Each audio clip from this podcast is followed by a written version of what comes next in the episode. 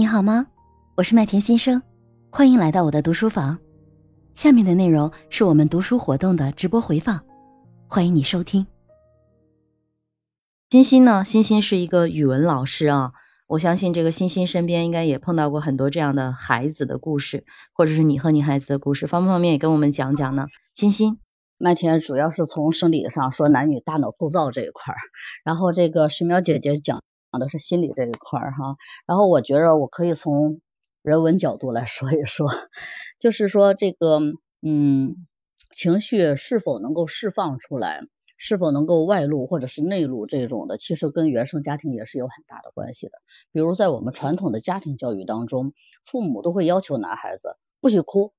你不要这样，你不要那样，男孩子要坚强，怎么怎么样。长此以往，这个男生他是不会表达自己的情绪的。他可能就觉得说，哦，男孩子要坚强，有什么事我要自己心里扛，然后他的心理问题可能要比女性更多一些，因为女孩子不管谁来看的话，大人也好，同学们来看呀，哎呀，那个小女生娇娇滴滴的，哭就哭了也无所谓，所以女生在释放自己的情绪这一块，可能相对来讲要更好一些。再一个，有一些什么样的女生可能不会，我也是看到过这样的案例，就是说她这个是单亲家庭长大的孩子。呃，母亲自己一个人带着她，由于是母亲自己一个人扛起了生活的重担，那么她就会劝自己，同时也劝自己的女儿说，哭有什么用呢？你不强大自己就怎么怎么样，然后就是这一系列的强压。那么这个女生也是不大会表达自己的情绪的，她也会觉得说我哭是没有用的，那么我就要让自己变得坚强。那在她的骨髓里边，这个是深入骨髓、深入她的血液的，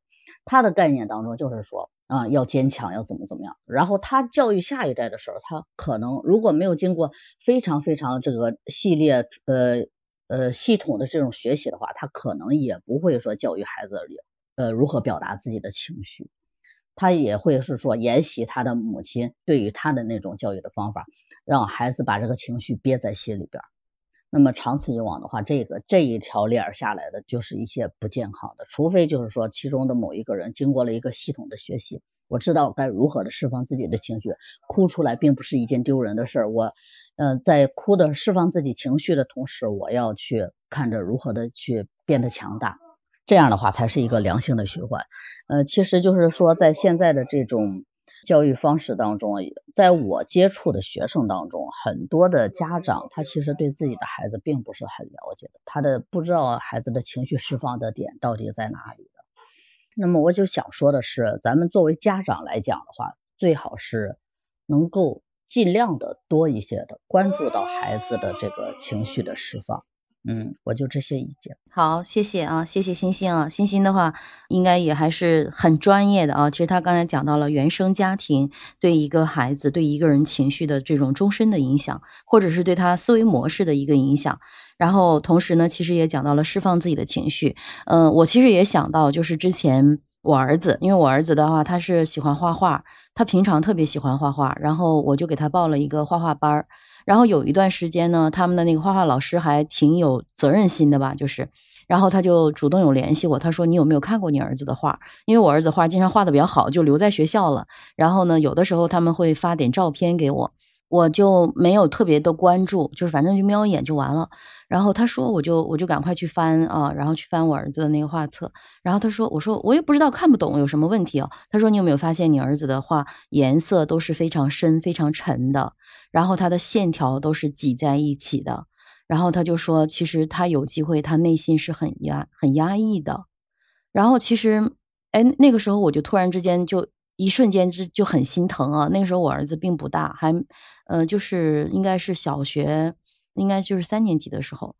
嗯，因为他上小学嘛，我也忙于工作，就平常比较少跟他去聊。然后平常有保姆在带，那一次的话，就是他就跟我说，他说有机会，他心里头是有很多压力的。然后你要去跟他聊一聊，我也问了他，他说其实他这样画出来挺好的。他说就像那个呃，刚才欣欣讲的，其实画出来其实也是一种释放自己情绪的原因。然后后来我去跟我儿子聊，才知道就是他学校里头有一个男孩子，呃，那个男孩子就是爸爸妈妈离婚了，然后爸爸家暴妈妈，就是他从小被打到大。然后，所以那个孩男孩子他在班级里，他欺负很多的同学，他也打我儿子，就把他经常打受伤。但是其实我儿子有时候带伤回来，我是不在意的，我是觉得没所谓的。男孩子跟别人打两下，就是我 我这人可能也比较大条，我没有在意。但是我并不知道，其实这个给他心理上造成了很大的一个影响，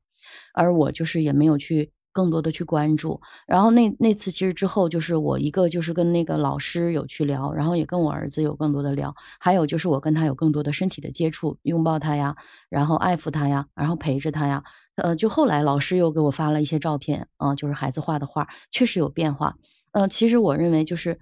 一个是我们自己啊，要能够去发现我们自己的情绪，另外一个其实有的时候这些信号。画画啊，或者是什么，其实也是一些别人的情绪。如果我们家里有孩子，其实也是有帮助的。然后后来，其实我才了解到，就我儿子他们那个老师，他们也有一个就是另外的班，就是通过画画做那个自闭症。孩子的心理疗法的，然后这个它是一个纯公益的活动，他就是因为他的一个姐姐家的孩子就是自闭症，然后他自己呢也有学了心理学，他家让他画画，然后他想通过这样的方式去帮助更多的人，他研究这个东西，所以我才有机会去接触到吧。反正跟大家分享，其实有机会，如果我们的孩子他画出来的画，嗯，是不不一样的，可能也有机会，就是那时候的真的，我儿子画的画线条都是挤在一起的。然后那个 我还记得那个老师跟我说，他说你去看梵高的那个星空，